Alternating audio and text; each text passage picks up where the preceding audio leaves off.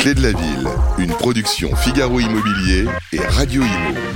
En partenariat avec le Conseil supérieur du notariat, Elio, Arkea Banque Entreprise et Institutionnelle et Nexity. Présenté par Sylvain Lévy-Valency et Olivier Marin.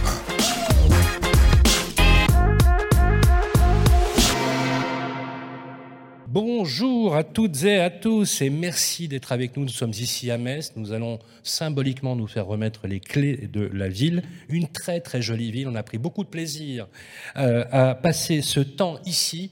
Nous sommes euh, début janvier, mais cette émission a été enregistrée. Les fêtes se sont passées. J'espère qu'elles se sont bien passées pour vous. En tout cas, euh, prenez bien soin de vous. Il fait froid dehors, mais on est bien ici dans cet écrin architectural où nous autres nous ont accueillis avec beaucoup, beaucoup euh, de chaleur. Euh, je suis toujours accompagné, c'est notre 19e numéro euh, dans les métropoles de notre fidèle complice du jour. Il est rédacteur en chef immobilier au Figaro. C'est Olivier Marin.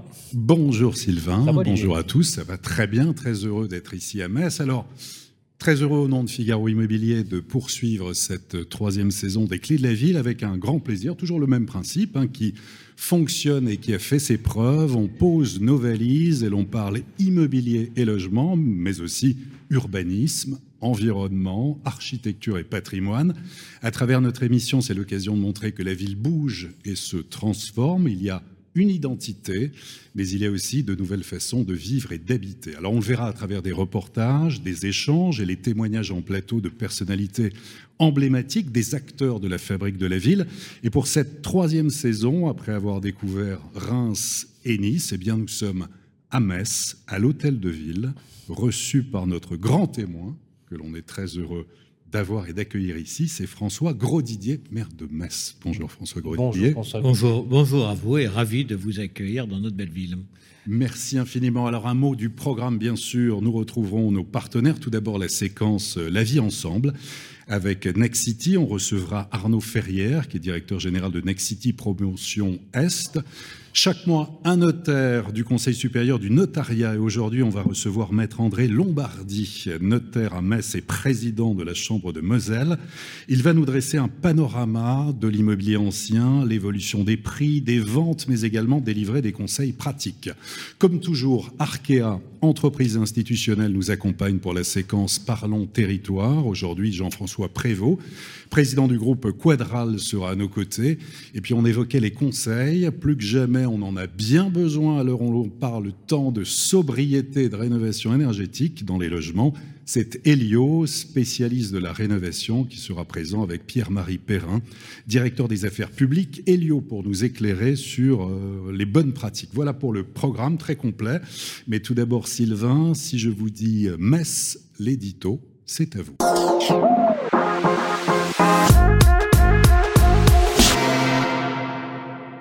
Ville de noir et de blanc vêtu, mais qui tire avec passion vers le Grenat. Metz, ville capitale tour à tour euh, de l'Austrasie, de la Lotharingie, de la Lorraine et bien sûr de la Moselle. Metz, ville militaire décorée de la Légion d'honneur en 1919 par Raymond Poincaré. Une ville au passé et à l'histoire franco-germanique, une terre d'accueil pour les populations européennes qui aura vu passer nombre de personnages historiques, euh, de Jules César à Charles de Gaulle en passant par Charlemagne ou le marquis de Lafayette. Tous auront laissé une belle empreinte dans la ville. L'histoire de Metz commence sous l'Antiquité euh, pré-romaine. Au IIIe siècle avant Jésus-Christ, c'est un peuple celte, les Médiomatriques, matriques, pardon, qui s'est établi dans la région. Leur oppidum, au village fortifié principal, est installé au confluent de la Moselle et de la Seille. Un certain Marcel Grodidier de Maton historien que vous connaissez bien, puisque c'est votre grand-père, euh, Monsieur le maire, dit de ce village qu'il est la seule et grande ville de l'Est, bien qu'elle tient tout entière sur la colline qui domine le confluent de la Moselle. Cette colline est la colline Sainte-Croix, c'est le berceau de la ville. C'est vous qui payez le cocktail, Monsieur le maire. Voilà. C'est ce qu'on s'est dit. Vous voyez, vous avez, vu? Voilà, merci, on, est en mode avion.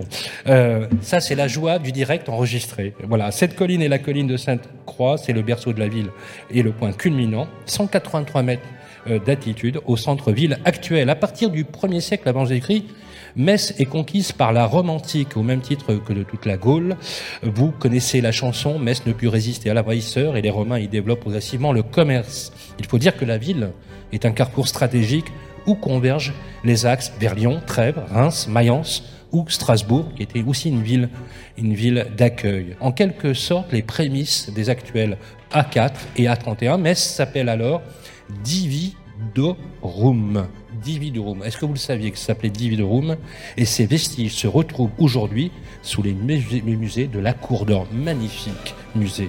Metz commence à se fortifier après le IIIe siècle après Jésus-Christ, alors que l'instabilité demeure petit à petit avec les invasions dites barbares, envahies et détruites par les Alamans en 253. Elle s'entoure d'une enceinte de 3,50 mètres de hauteur. Son nom évolue à partir du IVe siècle et Dividorum laisse progressivement la place à Mediomatrix, plus métis, duquel est issu le nom de Metz. Dévasté par les Huns en 450, Metz prend une dimension religieuse alors que seul l'oratoire de Saint-Étienne, premier martyr de la chrétienté, subsiste du massacre. Les Huns repartent et les Francs arrivent. La ville accueille alors le siège de l'évêque et l'oratoire se mue en première cathédrale.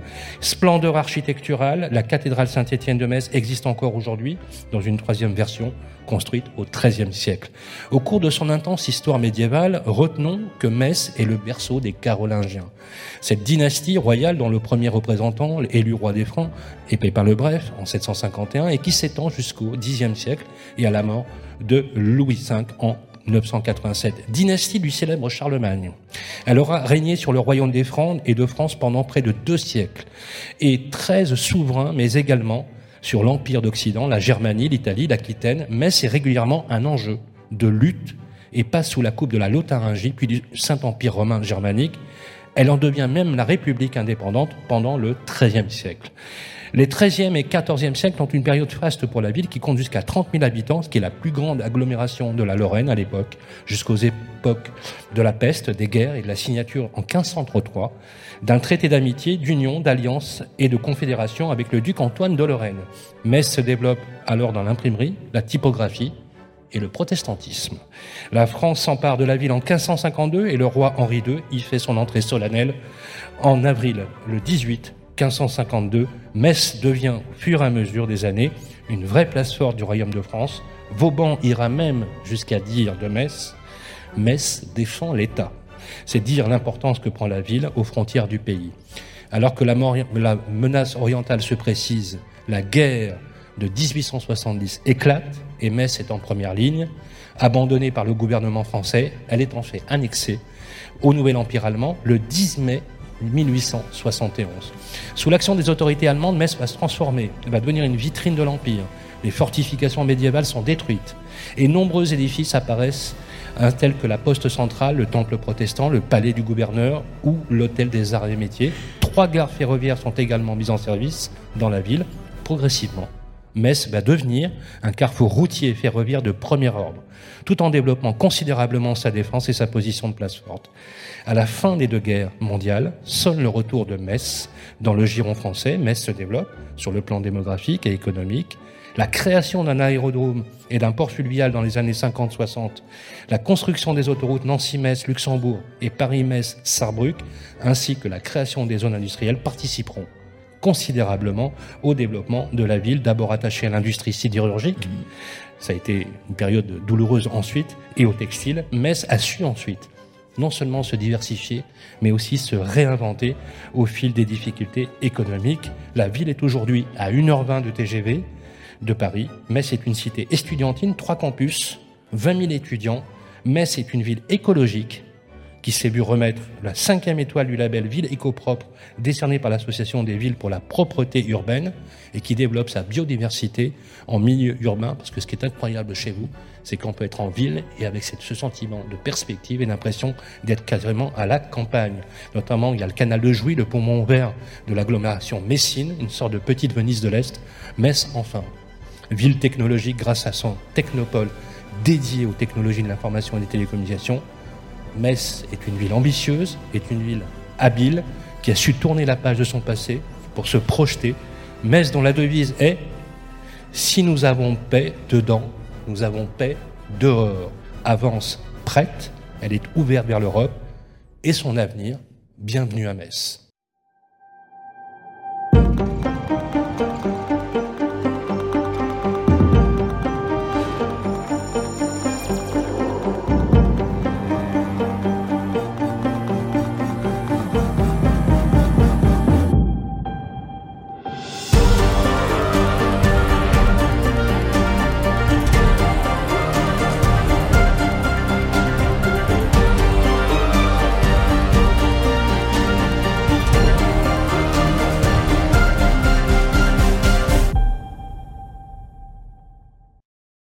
Bienvenue à Metz, une ville idéalement située à 50 minutes de Luxembourg, 1 heure de Sarrebruck, 1 h 20 de Paris en TGV et 2h30 de Bruxelles. Une ville culturelle très riche dans laquelle vous pourrez profiter de nombreux espaces nature et de sites incontournables. C'est véritablement à l'âge du fer, hein, à l'époque gauloise, que euh, un petit oppidum, un site fortifié de, hauteur, se développe euh, sur les hauteurs de Metz. Après l'époque mérovingienne, Metz est d'ailleurs euh, capitale du royaume d'Austrasie, hein, donc a une place privilégiée sur le continent européen et va véritablement connaître son essor à la fin du Moyen Âge, où elle va devenir ce qu'on appelle une ville libre d'empire, donc une ville qui est autonome avec son propre système politique. Comment ne pas citer en premier lieu la cathédrale Saint-Étienne, berceau religieux de la ville imposante, majestueuse, autant en intérieur qu'en extérieur, elle est classée au titre des monuments historiques depuis 1930.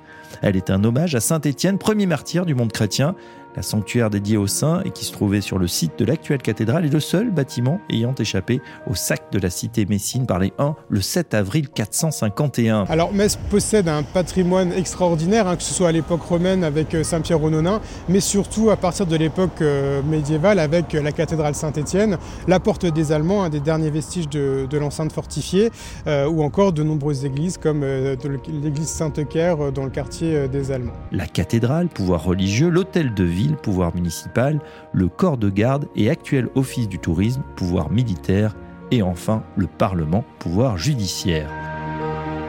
Au versant nord de la cathédrale, vous tombez sur la place de Chambre, place à la tradition gourmande à l'accueil de nombreux marchés traditionnels. Place Saint-Louis, place de la République, autant de lieux préservés dans leur forme originelle, médiévale ou du 19e siècle et pris d'assaut par les marchés de Noël en cette fin d'année. Continuez vers le nord-est et vous débouchez sur le musée de la Cour d'Or, musée d'art et d'archéologie. Situé au cœur de la ville, le musée est un témoin singulier de l'histoire messine de l'Antiquité à nos jours termes antiques, archéologie gallo-romaine, objets mérovingiens ou encore peinture d'artistes de l'école de Metz. L'architecture messine est très hétéroclite, c'est-à-dire qu'on peut avoir, euh, comme je le disais, des bâtiments euh, romains, mais on peut avoir aussi une forte influence allemande, hein, notamment grâce à la première annexion allemande à la fin du 19e siècle, avec euh, la ville, le, quartier impérial, mais également des bâtiments de l'époque française, notamment au 18e siècle et début du 19e siècle. À l'est, vous tomberez sur la porte des Allemands, fortifiée et témoin du passé médiéval de la ville. Ouvrage défensif, elle est aujourd'hui le plus important vestige des remparts médiévaux qui trônaient dans Metz. Les Allemands, justement, maîtres de la ville entre 1871 et 1919, qui créent une Neustadt, une ville nouvelle aujourd'hui répartie entre les quartiers administratifs de la nouvelle ville et de Metz-Centre, au sud de la ville et appelée quartier impérial.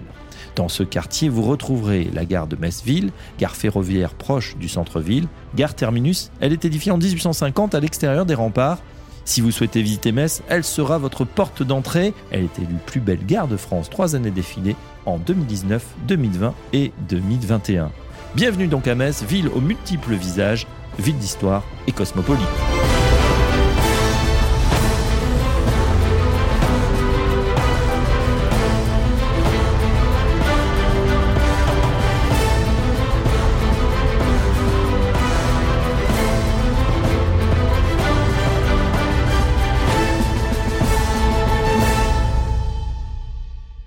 Monsieur le maire, vous avez une ville magnifique. Une réaction sur ce qui a été dit et sur ce que vous avez vu?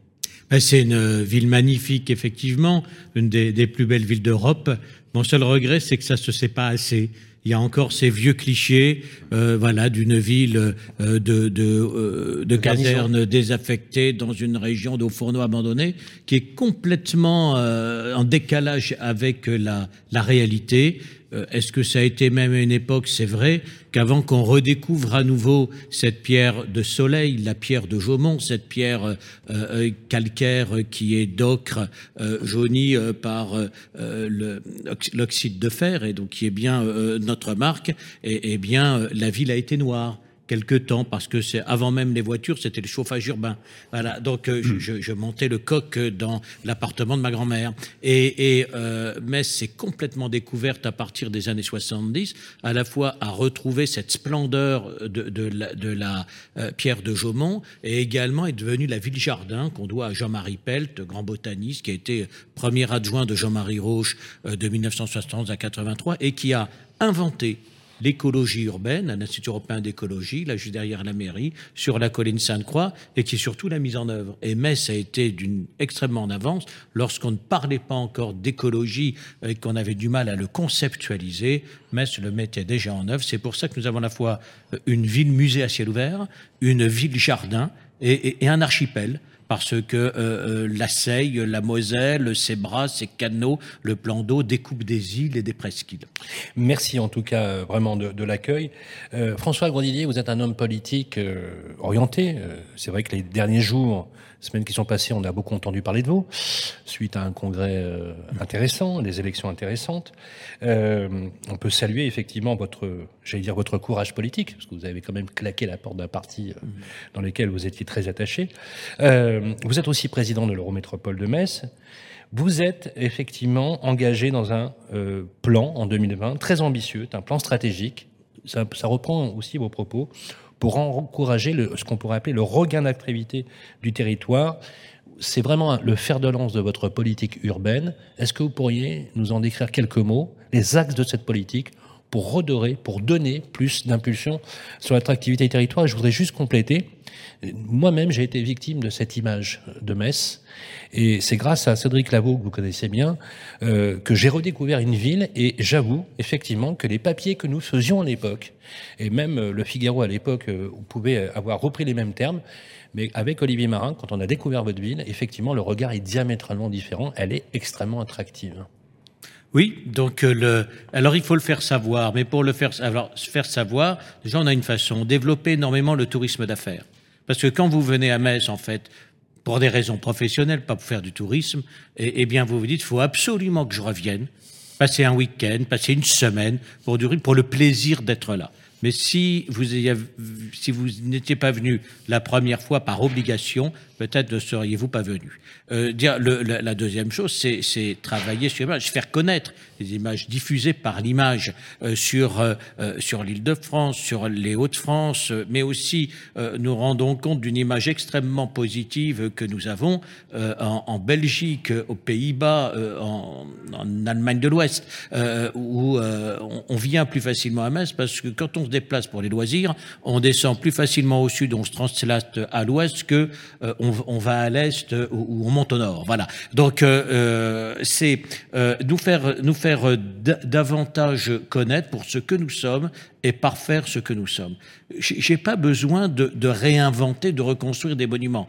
Le dernier d'ailleurs a été construit, c'est le centre Pompidou qui est, qui est extraordinaire et, qui ajoute cette touche de modernité à une ville marquée, vous l'avez dit, par l'architecture française royale, l'architecture française la plus classique, mais aussi une architecture italienne médiévale qui remonte aux banquiers lombards de la République messine. Vous l'avez dit, Metz a été euh, république pendant trois siècles et ce cinq siècles euh, avant la France. Et puis euh, cette architecture germanique qu'on commence à apprécier alors que longtemps les Messins l'avaient refusée, non pas parce qu'elle n'était pas belle, mais parce qu'elle incarnait, je veux dire, le, voilà, l'envahisseur, l'occupant, celui qui avait, avait annexé, avait tenté de nous germaniser de fort. Voilà, c'est tout ça, et ça termine avec le Centre Pompidou, et je veux dire, ça se termine, non, ça continue aujourd'hui. Alors, avant de revenir sur euh, l'attractivité, on va évoquer avec vous évidemment les, les projets d'aménagement urbain, un crochet sur le logement. C'est un besoin vital, de première nécessité, avoir un toit. Comment loger vos, habitants, leur offrir des parcours résidentiels, comment leur permettre d'accéder à la propriété? Dans un contexte d'incertitude qui est, qui est pas simple économiquement, la hausse des taux d'intérêt, des prix qui restent élevés, des conditions de crédit qui se durcissent, mais aussi des incertitudes énergétiques, et on l'évoquera d'ailleurs tout à l'heure. Quel type de politique du logement menez-vous à Metz? Ben Écoutez, j'essaie au maximum euh, de, favoriser l'accession euh, à la propriété et le repeuplement de Metz par des familles. Et dire qui est un peu embêtant, c'est que je suis tombé au mauvais moment. C'est-à-dire, j'ai été maire pendant 16 ans, de la ville d'à côté, euh, Voipy, euh, c'était les UP de Metz, en fait 70% de logements sociaux, ville de 15 000 habitants, un peu plus de 5 000 logements, dans lequel en demandage j'ai réalisé plus de 500 logements en accession sociale, des petites maisons en bande, de l'individuel groupé, permettant aux locataires euh, de, de HLM euh, de, de, devenir propriétaires pour une mensualité correspondant à leur loyer moyen. Alors c'est vrai que le contexte n'est plus propice. On a commencé par retirer les appels aux accédants. Euh, dire, on, on, on a ensuite supprimé beaucoup de dispositifs, les, les prêts au zéro. Aujourd'hui, voit quoi? Le, le, raccourcissement des durées de prêt, l'exigence d'un apport, les, les, les, les taux d'intérêt qui montent, qui s'ajoutent à ce retrait de, l'appel. Il nous reste encore, et j'essaie d'utiliser à fond le filon, la TVA à taux réduit dans le périmètre euh, des, zones euh, de, politique de la ville. Euh, donc, mais, cependant, je m'efforce et, je développe.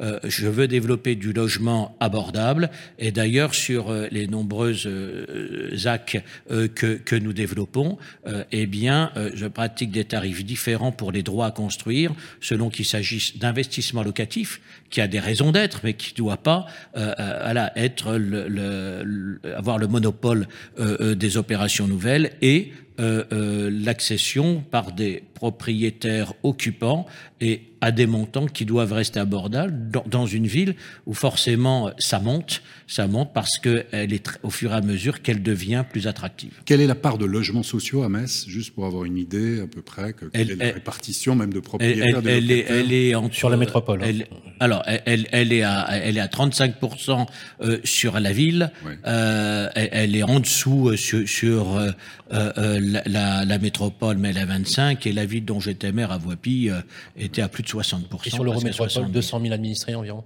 euh, c'est 230 000 administrés. C'est vrai que le logement social est principalement concentré sur trois villes, euh, Metz, euh, Montigny-les-Metz euh, et Voipy, mais que aujourd'hui toutes les communes, y compris les petits villages, parce que nous avons aussi, euh, acceptent euh, voilà, de, de, de réaliser des, des, petits pavillons sociaux. C'est parfois compliqué pour des zones de zonage. Je ne rentre pas dans Bien la technique, mais les dispositifs n'aident pas forcément les bailleurs. C'est pourquoi la métropole aide particulièrement les bailleurs qui font l'effort et, bien d'installer, de, constituer du logement social dans les zones, euh, voilà, où, les financements sont, effectivement moins favorables. Vous connaissez le, le vieil adage euh, maire bâtisseur, maire vaincu vous connaissez? Et euh, pourtant, on a des preuves de maires emblématiques. Je pense à François Rebsamen, par exemple, pour Dijon, qui ont bâti, transfiguré leur ville et qui sont quand même des maires bâtisseurs. Est-ce que euh, vous, François Grosdidier, vous vous qualifiez comme maire, maire bâtisseur. je ne parle pas de bâtisseur au sens il faut bâtir pour bâtir, mais vous bâtissez parce que vous savez que la ville a besoin justement de cette mixité-là. Est-ce qu'on peut vous qualifier de maire bâtisseur? Oui, une, une ville, euh, oui, il faut distinguer le maire bâtisseur du maire bétonneur. C'est-à-dire que. On est d'accord. Voilà. Donc, euh, le, euh, d'abord, on, on, a besoin de construire du logement, on a besoin de construire des équipements, et on en a d'ailleurs besoin même pour garder la population, non pas pour l'augmenter, puisque en raison du phénomène de décohabitation, on vit de moins en moins nombreux dans les appartements, ouais. il y a moins d'enfants par famille, il y a plus de familles monoparentales, euh, dire il y, a, il, y a, il y a plus de célibataires, il y a des conjoints survivants longtemps, tant mieux pour celui qui reste, euh, mais, mais, mais, mais, mais c'est comme ça. Donc euh, chaque ville doit construire. En plus, il y a une sorte de, de paradoxe euh, en, en, ayant finalement fortement restreint par des règles nationales une application un peu trop technocratique des orientations des lois SRU à Eh bien, on finit par rendre très difficile les constructions sur la métropole, finalement euh, amenant les gens à aller construire un peu plus loin, surtout euh, s'ils ne souhaitent pas un habitat, vertical, augmentant d'autant les trajets pendulaires, ce qui est contre-productif au regard des objectifs de développement durable. Donc voilà, on est en permanence euh, à jouer avec ces contradictions, mais cela veut dire aussi que lorsqu'on construit, c'est difficile parce que on peut pas augmenter l'enveloppe urbaine. On nous dit d'occuper les dents creuses, mais aujourd'hui chaque dent creuse est identifiée par les habitants comme un îlot de fraîcheur, je veux dire euh, à, à, préserver. Ça veut dire qu'il faut être très imaginatif et quand on n'est pas sur des grands immeubles, être au moins dans d'individuels groupés. Ça veut dire aussi, c'est ce que nous avons décidé à Metz, d'imposer sur toute toiture toiture terrasse nouvelle, soit euh, de la végétalisation, soit des panneaux solaires ou les deux. On pourra parler de transition énergétique. Euh, c'est euh, euh lorsqu'on plante, même ça, par ça terre. Ça peut inclure aussi une densité. Euh, oui, c'est le faire en trois dimensions, oui, c'est-à-dire oui, augmenter la biomasse végétale. Donc voilà que pas seulement des surfaces, mais du volume. voilà, c'est une vision globale de la ville que nous devons avoir et que nous devons expliquer pour que la population y adhère. C'est-à-dire déplacer le plan local d'urbanisme, peut-être monter une charte locale en matière de construction, ça vous le souhaitez? Je sais qu'à Nancy, ça a été fait. Est-ce que, bah, Est-ce que ça passe aussi par la hauteur, hein, par la J'ai bien sûr, j'ai adopté tout de suite. alors, c'est très difficile, surtout à travers un PLUI, quand on a métropole, de faire le travail de dentelière euh, qui exigé. Donc, à côté, euh, en dessous du PLUI, la ville de Metz l'a fait, j'encourage les communes à le faire, à déterminer des règlements euh, municipaux de, construction que nous pouvons faire. Alors, je ne sais pas si c'est une disposition de droit local ou de droit national, mais en tout cas, c'est un outil dont nous disposons pour, pour effectivement déterminer les principes de construction, d'aménagement et de construction, avoir des prescriptions plus précises. On a cherché, euh, effectivement, on a trouvé des, des projets que j'appellerais, nous, on appelle ça les projets totem, projets emblématiques, euh, sur la ville euh, de Metz. J'ai pensé à, à l'exemple de l'écoquartier qui voit le jour sur la place de la caserne des pompiers, près de la porte des Allemands. C'est 320 logements oui, alors c'est un énorme, c'est un énorme défi pour la mairie. Un énorme défi euh, d'un terrain qui se libère euh, au cœur de la ville. En fait, c'est la caserne des pompiers mmh. euh, qui se transporte en périphérie en gardant un petit centre au centre-ville et qui nous libère en bord de Seille entre près du vieux quartier d'Outreseille, il y a un, ancien quartier de Metz qu'on veut également euh, requalifier, et, et donc c'est un pari urbain extraordinaire à côté de cette porte des Allemands euh, que vous avez présentée. Alors on évoquait aussi des atouts, alors ça a été évoqué de charme, d'histoire pour la ville, de culture, bien sûr de dynamisme économique. Il manque plus en fait que les investisseurs immobiliers, notamment en entreprise. Quelles sont les disponibilités foncières concrètement à l'échelle de la métropole. Je crois que vous avez une quarantaine de, zones industrielles réparties sur l'ensemble du territoire, avec un coût du terrain viabilisé qui est en moyenne de 15 euros hors taxe par mètre carré. En fait, c'est une ouverture possible à, un appel à beaucoup d'investisseurs les, les, prix euh, sont un peu plus élevés. Je ne ah, sais pas. Alors, les chercher. Non, non. Les prix sur des zones viabilisées, euh, non, non, aménagées, sont plutôt aujourd'hui à 50, 60 euros du mètre ah, carré qu'à 15. Voilà, je voudrais pas quand même lancer, donner trop de pas sur des zones qui sont très. C'est les sources du Figaro. Voilà, non, ce sont les sources d'Eurométropole de Donc, euh, bon. Voilà, donc le, le, non, nous, nous, avons à la fois euh, des zones d'habitat, encore très très proche du, du centre-ville et, et, des zones pour développer de l'activité tertiaire. Alors à la fois euh, en, en, cœur de ville, si je prends euh, la ZAC de l'amphithéâtre, euh, à côté du centre Pompidou, euh, à côté de la gare de Metz, dont vous avez rappelé qu'elle relie Paris en, en, en 1h20, et puis nous avons aussi un certain nombre de zones périphériques sur l'Est, le, le, technopôle qui s'étend à travers un parc du technopôle. Donc le technopôle qui était imaginé dans les années 80, euh,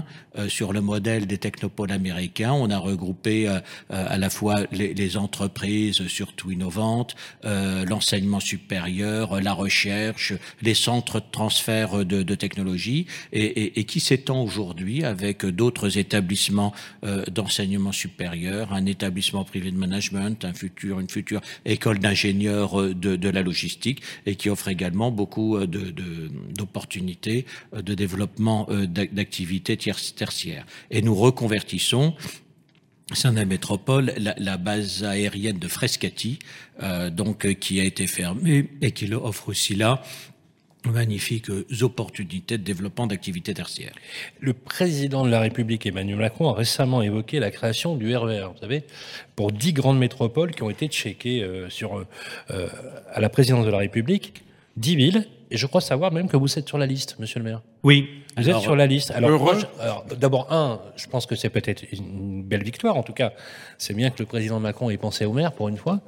Euh, est-ce que ça, qu'est-ce que ça implique pour la métropole euh, et pour vous en termes d'attractivité, mais aussi, euh, vous avez parlé d'urbanisme, d'infrastructure et surtout de logement, parce que le logement, l'emploi, c'est quand même un, un, sujet extrêmement important. Alors cette idée de, de, de RER, de REM, de, de réseau express métropolitain, bien sûr, nous intéresse beaucoup et le discours du président de la République vient soutenir, je veux dire, une demande que nous avons euh, très, très fortement et qui n'est pas, bien sûr, pleinement satisfait parce qu'à chaque fois qu'on passe aux travaux pratiques, euh, c'est plus difficile. Nous avons, euh, à la fois à l'échelle de, de, la métropole, développé les transports en commun en site propre que, que nous comptons d'ailleurs élargir, agrandir avec une troisième ligne à l'horizon 2025 et commencer à basculer notre système de transport en commun, je veux dire du diesel, même hybride aujourd'hui, à l'hydrogène. Donc sur lequel on avance, mais nous attendons toujours que, que, que l'État se, se, manifeste. Je veux dire, les, les c'est dans les discours, c'est pas encore dans les soutiens concrets. Je l'ai rappelé euh, à Première ministre pas plus tard qu'hier après-midi.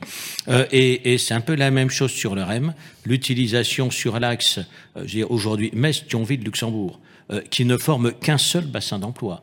Parce qu'on a 120 000 Mosellans qui vont tous les jours travailler au Luxembourg et aujourd'hui, euh, les, les, infrastructures de transport ne sont pas adaptées, ni l'autoroute et encore moins euh, la voie ferroviaire. Le sujet, c'est que la région fait le maximum de ce qu'elle peut sur les infrastructures existantes, mais que la balle est dans le camp de l'État. Normalement, le RER e parisien, c'est des voies dédiées au RER. E Absolument. Quand vous faites passer à la fois tous les trains euh, de, de, voyageurs, que, que, que, ce soit le TGV, euh, les omnibus euh, et, et, et, les trains de marchandises, ça devient un peu compliqué. Aujourd'hui, c'est la limite au développement. Mais on espère effectivement que ce discours du président bien, décidera l'État et Réseau Ferré de France, quoi, ou SNCF Réseau, je veux dire, à à faire les investissements nécessaires. Donc à suivre. Alors ouais. reliant d'ailleurs Nancy à Metz, Thionville, Luxembourg. Hein, pour mmh. ça, savoir d'ailleurs qu'il y a un livre blanc d'ailleurs des mobilités en Lorraine justement, vous avez, avec euh, les élus de la région, euh, beaucoup travaillé là-dessus. Euh, je propose, monsieur le maire, que nous passions aux séquences, et on va vous demander de réagir chacun dans son spectre, effectivement, écoutez, des notaires, des professionnels de l'immobilier et de la rénovation énergétique. Mais dans un premier temps, je vais demander, parce qu'on a décidé de faire un focus de quelques minutes sur les assises de l'immobilier à Metz, qui sont devenues, qui était un événement régional devenu un événement incontournable au niveau national, je vais appeler euh, Cédric Lavaux qui va nous rejoindre dans quelques instants sur le plateau.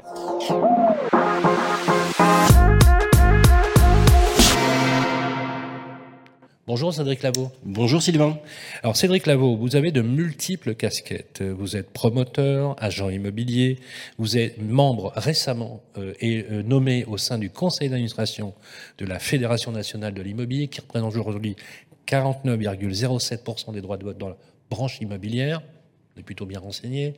La deuxième chose, c'est que vous êtes aussi coprésident de la Chambre de Moselle. Vous êtes président du fichier AMEPI, qui rassemble l'ensemble de la profession autour du partage d'exclusivité euh, pour les mandats. Hein. C'est plus de 200 000 partages qui, sont faits, 4 000 agents, je crois, euh, adhérents du fichier AMEPI. Euh, moi, la, première question que j'avais envie de vous poser, c'est quand est-ce que vous dormez, mais euh, accessoirement. Et, et, vous êtes aussi le fondateur d'un événement magnifique. J'ai d'ailleurs le plaisir de vous accompagner depuis quelques années maintenant, qui s'appelle les Assises de Metz, qui était un événement régional, effectivement, fait un peu sur un pari fou. Il me semble que c'était en Corse. Tout à fait. Avec une très jolie chemise bariolée. Et vous avez pris ce pari incroyable de, de faire euh, ces assises de Metz, à tel point que les grandes régions de France vous envient et souhaitent dupliquer cet événement. Vous avez réuni ici, ici à Metz, à l'Arsenal, plus de 1200 professionnels. Euh, voilà, on, est, on, souhaitait, avec Olivier Marin, euh, vous donner la parole quelques minutes justement pour présenter cet événement incroyable euh, grâce aussi au soutien de François Grodidier, qui nous a fait le plaisir, effectivement, d'ouvrir non seulement les assises de Metz, mais aussi de participer à la première table ronde. Eh ben déjà, tout d'abord, un grand merci pour ce, focus sur cet événement, qui effectivement devient euh, l'événement incontournable des professionnels de l'immobilier, parce que je, je, pense euh, ne pas trahir euh, ou d'être humble, de pouvoir dire que c'est l'événement en B2B aujourd'hui dans, le secteur de l'immobilier qui est le, plus prisé en France. 1200 professionnels regroupés l'an dernier. cette année, nous, visons les 2000 participants avec des, invités de prestige qui, souhaitent s'y rendre. Et effectivement, avec le concours de, Radio Imo, parce que cet événement, nous l'avons imaginé ensemble euh, sur un événement professionnel en Corse, effectivement. Et puis, et puis voilà cette, cet événement. Et pour moi, à double titre, un levier pour la profession, mais également une vitrine pour, pour ce territoire que vous avez si bien décrit dans votre édito et qui est, qui est une ville magnifique. Et, et je, je suis effectivement sollicité pour qu'on puisse exporter. Euh, bien j'ai peur de lasser des intervenants et il y a ce côté exclusif et unique. On a quelque chose qui est euh, qui est de l'ordre. Euh, alors moi je me lasserai pas. Hein. Euh, moi alors, je vais je vais où vous voulez. Il suffit de me donner à manger et à boire. Voilà. je vais où vous voulez. Voilà. Eh bien, moi, j'aimerais que ce, cet événement reste une empreinte messine. Voilà, j'y tiens particulièrement. C'est vrai qu'il y a une identité. Moi, j'ai, je, je, vous le dis, hein, je, je vous l'ai dit aussi, euh, François Grodidier, euh, j'ai découvert cette ville, et c'est vrai, vous avez raison.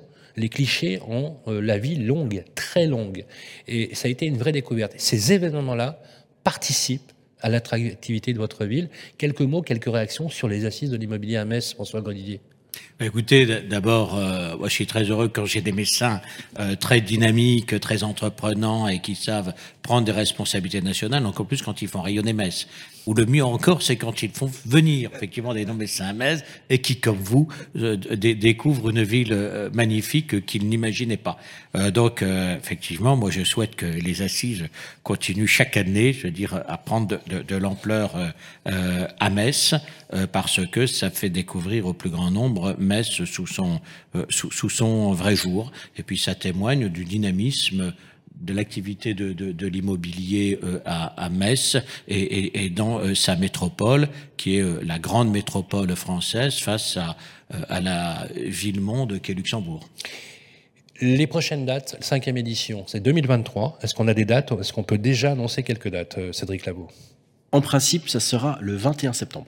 Voilà, le 21 septembre, nous répondrons présent euh, pour, euh, avec Radio bien évidemment, pour ce. Et vous avez fait un pari cette année, c'est de réunir plus de 1500 professionnels. Oui, on vise les 2000 participants, avec peut-être une extension de l'événement sur un événement un peu plus festif le soir, parce que euh, de plus en plus de, professionnels viennent de loin, et donc on souhaite les accueillir aussi sur une partie un peu plus conviviale euh, la veille au soir, qui est aujourd'hui dédiée aux, aux partenaires. Et nous allons pour euh, l'année prochaine inviter officiellement euh, en cette présence euh, Olivier Marin avec Le Figaro qui sera le bienvenu. Grand plaisir. Mais grand plaisir. De toute façon, on ne peut rien faire sans Olivier Marin, que ce soit bien dit. Voilà, on voulait faire un focus sur votre euh, action incroyable, effectivement, au niveau de la fédération, mais aussi des assises de Metz. Une tonnerre, un tonnerre d'applaudissements pour Cédric Lavaux. Merci beaucoup. Merci Cédric. Les clés de la ville, la vie ensemble avec Nexity. Bonjour. Bonjour Arnaud Ferrière. Bonjour Sylvain. Directeur régional pour Nexity Promotion. Alors vous avez un terrain de jeu incroyable. Euh, la première question qu'on voulait vous poser avec Olivier, c'est est-ce que la construction de logements ou la construction neuve dans cette région animée par François Grandidier est une région où l'on construit, on l'a compris tout à l'heure, monsieur le maire, c'est un maire bâtisseur, mais pas un maire bétonneur. Alors, je vais commander ces termes parce que quelque part, euh, nous les partageons. Euh, nous les partageons, c'est pas forcément ce qu'on voit dans l'ensemble de la région Est, et c'est vrai que c'est plutôt appréciable de s'adresser à une ville qui, pour se développer, se dit qu'il faut continuer à construire, certainement différemment, apporter d'autres réponses hein, qu'elle soit sur le parcours résidentiel, ça a été dit euh, un petit peu auparavant, et je vais l'illustrer un petit peu plus longuement ensuite. Mais en tout cas, on se situe dans une ville où on est plutôt bien accueilli.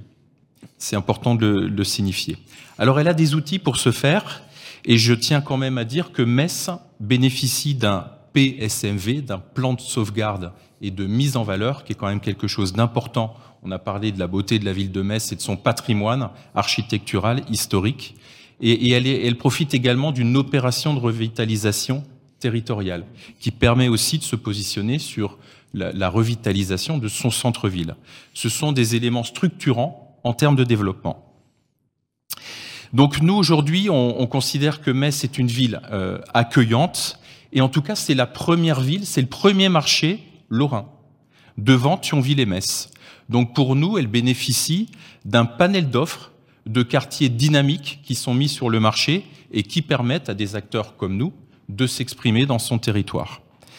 Donc, euh, il y a également la mise en place d'un PLUI qui réinterroge sur les coulées vertes Et évidemment, les quartiers prioritaires de la ville, on a parlé de la ville abordable qui, tient à cœur Monsieur le maire de Metz. Aujourd'hui, les quartiers prioritaires de la ville, c'est des endroits où on repense les choses également.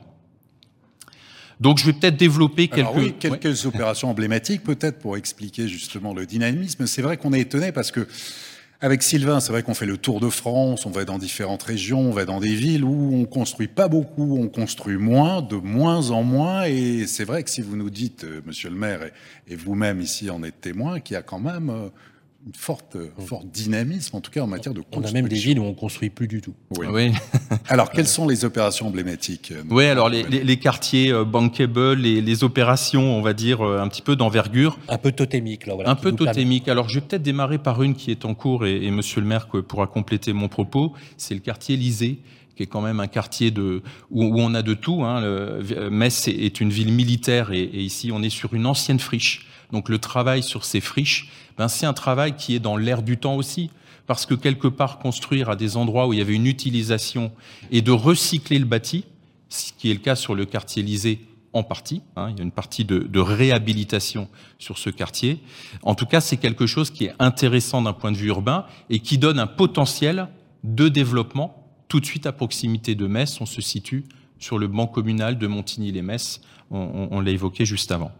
Dans les secteurs clés, je vais évidemment citer euh, le, le secteur qui est juste derrière le centre Pompidou, euh, derrière la gare de Metz. Donc c'est le quartier de l'amphithéâtre. Il y a déjà une partie qui a été faite et on sent bien aujourd'hui l'ambition euh, de, de la mairie de Metz de, de développer de l'eurométropole de Metz, puisque là on, on parle d'envergure, on parle de, de- d'un quartier qui, je dirais, va être la vitrine peut-être de, de Metz demain. Euh, dans cette zone phare de Metz, eh bien aujourd'hui il y a un potentiel de développement important et un acteur comme Nexity va évidemment se positionner sur ce type de développement. On, l'espère. Après, c'est des mises en consultation évidemment euh, qui ont lieu dans les euh, dans les mois qui viennent. Arnaud, vous avez la particularité chez Lexity, c'est en tout cas le credo animé par Alain Dina, votre président, et Véronique Bédal, votre directrice générale, c'est le logement inclusif et un logement pour tous. Parce que le problème, pour être très clair, c'est que euh, c'est une tannée de se loger. Ça coûte un bras, c'est très cher, vous le savez. Ça devient de plus en plus difficile. Je peux vous dire qu'avec Olivier Marin, qui ont fait le tour de France, on assiste quand même à des situations qui sont des situations pas drôles du tout hein, pour, le, pour le public. C'est vrai que c'est pas évident quand on est promoteur d'avoir des prix de sortie qui soient euh, qui tiennent la route parce que le foncier est rare, parce que le foncier est cher, et on n'a pas tous la chance d'avoir un maire comme François Grosdidier, qui est un maire bâtisseur, qui comprend la nécessité de loger ses administrés. Euh, comment vous faites pour y arriver avec ces contraintes qui sont parfois opposées?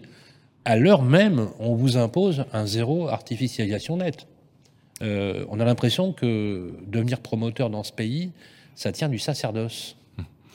Alors c'est quand même un très beau métier. C'est vrai que la période est, est propice à ces incertitudes. Vous, vous les avez euh, citées en préambule, mais à la fois on n'a pas de doute parce que loger des gens c'est un beau métier.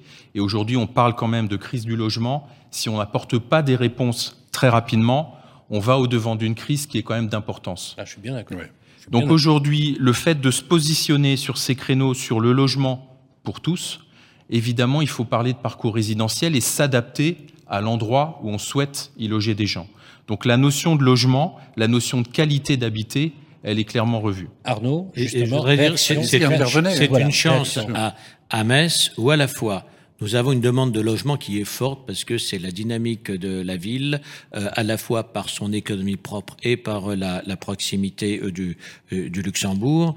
Et euh, sans étendre l'enveloppe urbaine, nous avons effectivement des friches, euh, des friches euh, militaires. Parler de Frescati ou, ou de la caserne Lysée, euh, ou également de la caserne des Vallières euh, sur, sur le nord. Euh, on a des friches hospitalières qui ont été très vite reconquises.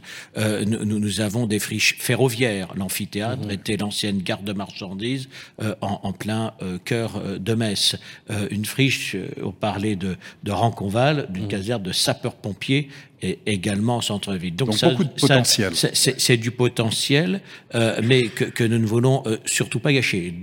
D'où donc euh, des opérations sous maîtrise publique qui sont dans lesquelles nous veillons justement aux aspects de développement durable et aux fonctionnalités pour euh, euh, les, futurs habitants et pour lequel nous faisons des appels à projets ouverts. Je tiens à le dire, à le faire passer dans le monde de la promotion. À Metz, ce n'est pas fermé, en tout cas ce n'est plus si tant est que ça l'était un moment. voilà, donc et, nous sommes demandeurs.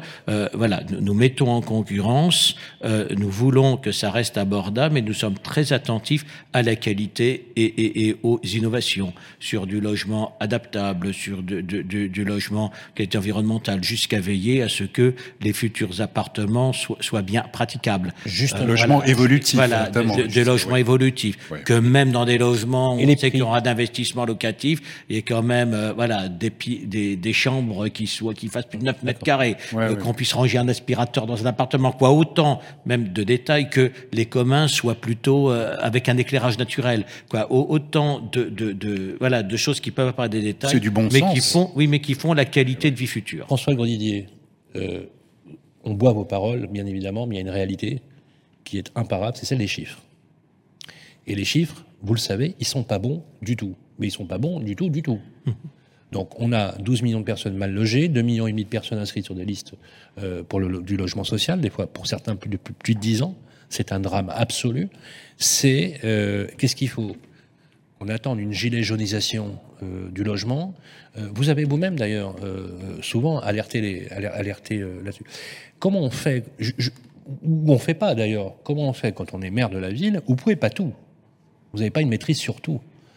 pour dire aux promoteurs qui, eux, ont des contraintes économiques qui sont majeures, il faut qu'à un moment donné, on arrête de taper sur les promoteurs aussi, pour sortir des prix qui sont acceptables, tolérables par le public. Il y a un, il y a un vrai sujet là-dessus. Est-ce que vous, on arrive concrètement à loger euh, les personnes aujourd'hui euh, dans votre ville?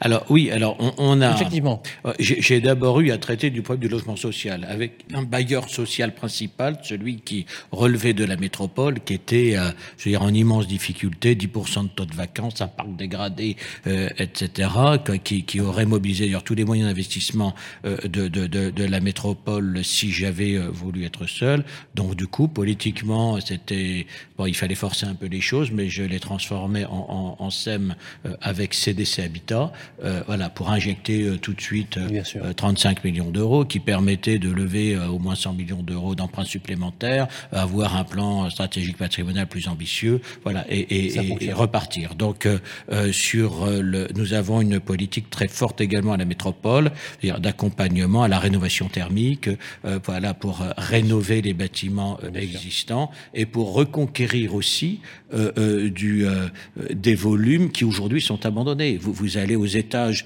euh, de, la rue Serpenoise, de la rue des Clercs, c'est-à-dire les deux rues les plus commerçantes de Metz, aujourd'hui les plateaux sont vides.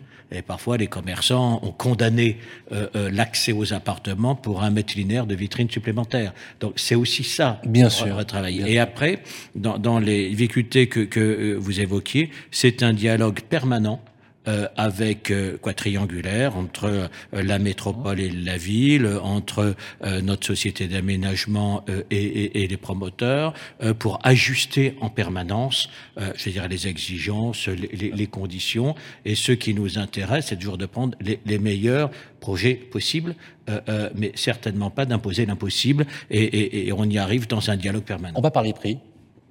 Hein, il n'y a pas de tabou. On n'élude aucune question. Combien ça coûte de se loger pour un appartement neuf, de bonne facture, à Metz aujourd'hui Est-ce que vous avez des indicateurs à nous donner? Et éventuellement, si vous avez une euh, opération hein, pour illustrer le propos. Mhm. Alors sur les indicateurs que nous, on peut avoir sur le logement neuf, je vais plutôt parler de fourchettes, puisqu'effectivement, suivant les quartiers, euh, on peut avoir des fourchettes évidemment différentes. La fourchette, elle est de l'ordre de 3500 euros en prix bas même si j'entends bien euh, ce, que, ce que vous avez dit tout à l'heure, euh, monsieur le maire, et ce qu'on vérifie sur certaines ZAC, où il y a une partie de logement abordable que vous souhaitez plus proche de 3 000 euros mmh. le mètre carré. Mais en tout cas, j'ai envie de dire que le, le, le plus classique, on va de 3 500, et quand même, ces derniers mois, nous avons dépassé les 5 000 euros mmh. le mètre carré. C'est clairement, c'est clairement sur cette fourchette qu'on s'étale aujourd'hui. On se rapproche quand même des prix de l'agglomération parisienne. hein. Alors, on se rapproche des prix. Après, comme dit, y a- Mais c'est mieux à Metz. Oui. alors il y a la qualité de vie à mettre en avant et, et je voulais, je voulais dire un petit mot dessus. Je voulais prendre l'exemple euh, d'une opération qu'on a en ce moment juste à côté de Metz, dans un, dans une commune que vous connaissez bien, Monsieur le Maire, qui est Marly. Euh, Très Marly. Très jolie commune. on a, on a visité. Et, et- et effectivement, la question des prix, elle se pose, et nous, ça a été une donnée d'entrée sur une opération comme celle-ci, où Nexity réalise 200 logements avec un parcours résidentiel assez complet. Alors la ville avait besoin de logement social, donc on, on réalise d'abord une partie de logement social avec euh, des financements dits PLAI+, qui sont les, les loyers les plus bas euh, des catégories de logements sociaux. Puis nous avons ensuite une catégorie au-dessus en PLS, enfin un peu de logement intermédiaire, et avec à peu près 80 maisons qui sont des maisons en bande. Donc l'idée, c'est quand même de consommer moins de foncier qu'une opération traditionnelle euh, sur un lotissement, on va dire, plus classique. Et bien là, sur un, un terrain un peu plus contraint, ce type de maison accolée a trouvé un vrai public sur des prix qui sont pour des 90, 100 mètres carrés de l'ordre de 300 000 euros. Donc quand vous parliez des 3 000 euros le mètre carré ou quand on, évoquait ces, prix qui sont accessibles pour de la pleine propriété, eh bien on peut encore trouver ce type de produit. Alors on vient de vendre les derniers euh, ces, dernières semaines, mais en tout cas c'est une opération qui montre la possibilité d'avoir un parcours résidentiel là où on est plutôt euh, dans une ville attractive, euh, qui n'est pas non plus l'identique du cœur de ville de, Metz, évidemment, quand on va situer sur demain la ZAC de l'amphithéâtre ou d'autres secteurs clés. Ça représente bien d'ailleurs l'ADN euh, du groupe Nexity. Merci beaucoup Arnaud Ferrière. Applaudissements pour Arnaud Ferrière. Merci beaucoup. Et je vous propose que nous passions à la deuxième séquence. Vous avez évoqué d'ailleurs le sujet. C'est la dent creuse aujourd'hui, c'est très clair, c'est la rénovation énergétique. Nous allons passer à la séquence euh, Parlons euh, bien mieux avec nos amis d'Elio. Je vais appeler sur le plateau Pierre-Marie Perrin. Les clés de la ville, bien mieux, avec Elio. Euh, on va parler de rénovation énergétique avec vous, Pierre-Marie Perrin. Bonjour. Bonjour Sylvain. Vous êtes euh, directeur des affaires publiques chez Helio. Merci euh, d'être avec nous. Et comme il est de tradition pour cette séquence, c'est notre ami Olivier Marin qui va vous poser la première question. Oui, alors Pierre, euh, Pierre-Marie Perrin, donc directeur des affaires publiques d'Elio, spécialiste multisecteur de l'efficacité énergétique. Euh, Tout d'abord, quand même, quelques mots sur Elio pour bien positionner, avoir dans, la tête ce que vous faites exactement. Alors Helio, on est un groupe français déjà, constitué d'à peu près euh, 300 personnes euh, sur le territoire français.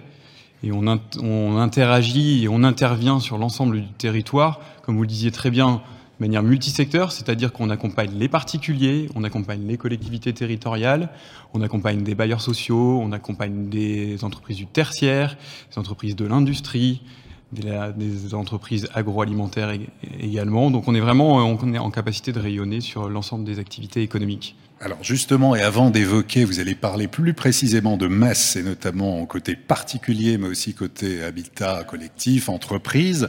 Vous avez récemment réalisé une étude avec l'IFOP sur l'impact de la hausse des coûts de l'énergie pour les collectivités. Est-ce que vous pouvez nous en dire plus? Oui, exactement. On a réalisé euh, ce sondage avec l'IFOP à l'occasion du Salon des maires qui a eu lieu il y a une quinzaine de jours euh, à Paris, porte de Versailles.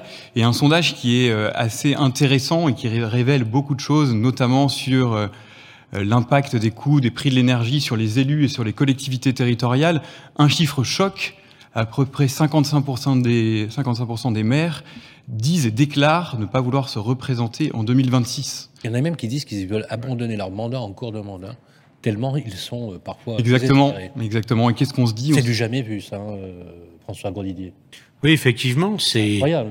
euh, c'est c'est à la fois pour moi qui ai été député, sénateur, conseiller départemental, régional, mandat de maire, c'est le plus beau des mandats, c'est celui qui est euh, en un rapport euh, quoi, presque familial, charnel, euh, av- avec euh, les, les, les habitants.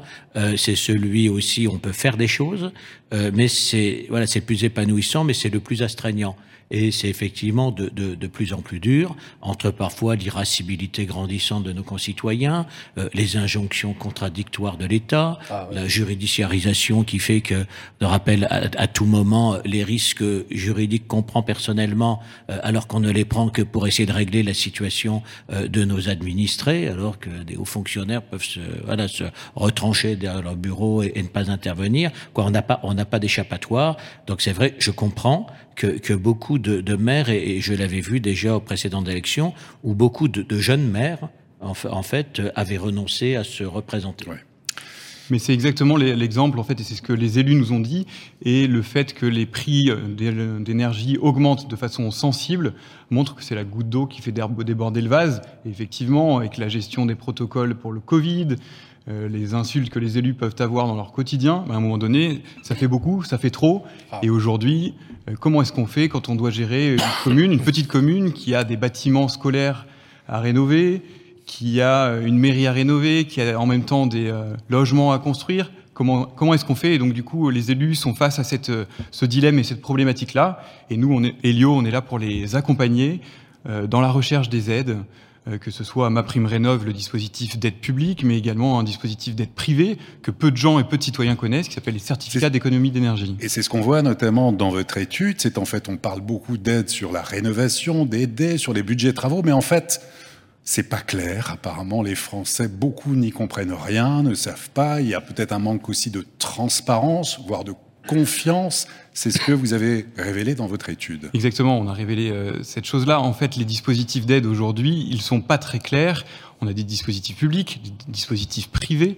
Et aujourd'hui, un citoyen qui arrive sur une plateforme d'aide, notamment publique, ma prime rénov, eh de temps en temps, il n'arrive même pas à aller au bout de la démarche.